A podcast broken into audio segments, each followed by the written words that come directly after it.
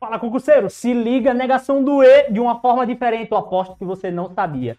Se liga, a gente sempre soube que a negação do E era trocar pelo OU e negar as duas, mas essa aqui você sabia? A negação que troca para o se então?